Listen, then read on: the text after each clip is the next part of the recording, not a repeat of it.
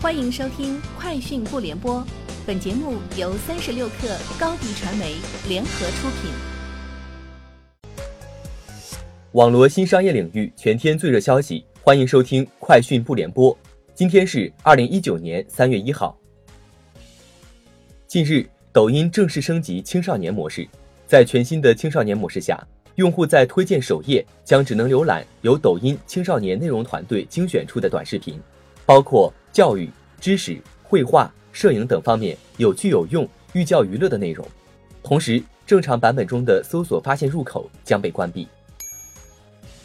有接近罗永浩的人士证实，继锤子科技部分资产出售给字节跳动以后，罗永浩将进入电子烟领域进行二次创业。对此，罗永浩本人并未回复。此前，罗永浩已退出了聊天宝股东名单。在聊天宝发布会上。罗永浩还曾为锤子零零一号员工朱肖木创办的 Flow 福禄电子烟进行宣传。顺丰公关回应，顺丰速运公司法定代表人变更不会对顺丰速运上市公司顺丰控股的正常运营产生影响，且顺丰速运的公司股东并未发生变化。其实，顺丰速运的法定代表人变更有助于提高其日常经营的效率，不排除后期还会对其他业务牌照进行变更。三十六氪讯，针对电动汽车的宣传乱象，车和家 CEO 李想表示，不少汽车品牌推广电动车的时候，还在用六十等速宣传自己的续航里程，甚至直接把这样的虚假续航里程数字贴在车屁股上，真的有点大跃进的感觉。李想称，特斯拉都已经打到家门口了，按照目前的汇率，国产 Model 三铁定直接卖到二十五至二十七万起，咱们就别再搞这些丢人的宣传手段自嗨了。北京移动方面披露，目前其已经大举发力 5G 基站部署建设，年底前就能在北京五环区域内实现 5G 信号的全覆盖。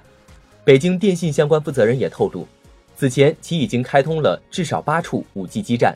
另外，北京世园会等部分 5G 基站建设已全面就绪，并即将开通。三十六氪讯，针对此前关于搜狗和微信终止合作的报道，搜狗回应称。尽管搜狗能够抓取微信生态中内容的生态将于二月到期，但到期不代表不会续签。